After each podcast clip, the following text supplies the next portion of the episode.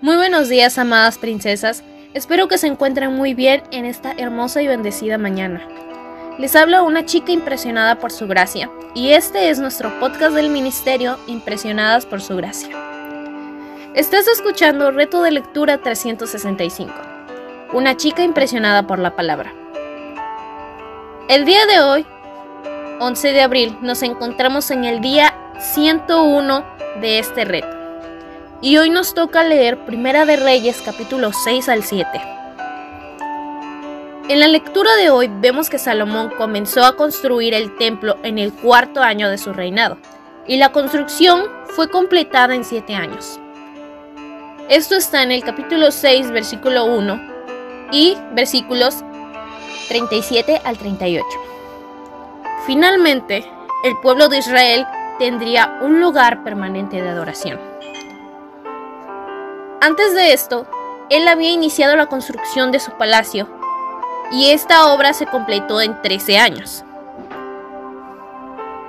Esto está en el capítulo 7, versículo 1.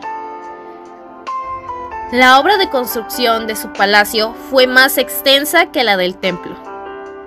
¿Qué te muestra esto en cuanto a los afectos de Salomón? Al igual que sucedió con Besaleel en el libro del Éxodo, cuando hizo los trabajos del tabernáculo, que esto se encuentra en el libro de Éxodo capítulo 35, versículos del 30 al 33. En esta ocasión Dios llenó de sabiduría a Irán de Tiro, de la tribu de Neftalí, para llevar a cabo la obra de bronce del templo. Esto está en el capítulo 7, versículos del 13 al 14. Lee Segunda de Crónicas capítulo 6, versículos del 10 al 20, a la luz del relato de la construcción de este templo. Este templo era dos veces más grande que el tabernáculo.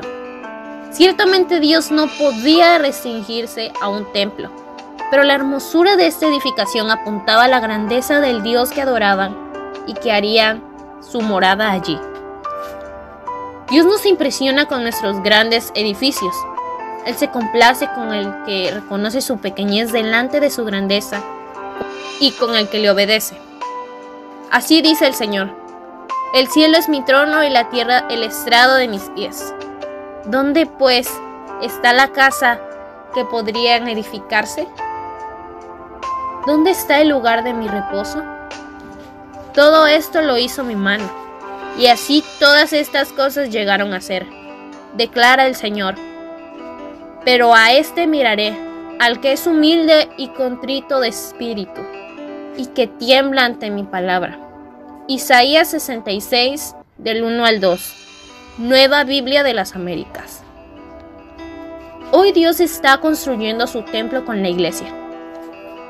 Así pues, ustedes ya no son extraños ni extranjeros, sino que son ciudadanos de los santos y son de la familia de Dios están edificados sobre el fundamento de los apóstoles y profetas, siendo Cristo Jesús mismo la piedra angular, en quien todo edificio bien ajustado va creciendo para ser un templo santo en el Señor. En Cristo también ustedes son juntamente edificados para morada de Dios en el Espíritu. Efesios 2 del 19 al 22. ¿Cuáles son los dones que Dios te ha dado? ¿Cómo los estás usando para la edificación de la iglesia? ¿Eres diligente en laborar para el reino de Dios o te preocupas más por tu propio reino e interés? ¿Dónde está tu afecto? Gracias por escucharnos en este bello día. Nuestra oración es que Cristo viva en tu corazón por la fe y que el amor sea la raíz y el fundamento de tu vida. Y que así puedas comprender cuán ancho, largo, alto y profundo es el amor de Cristo.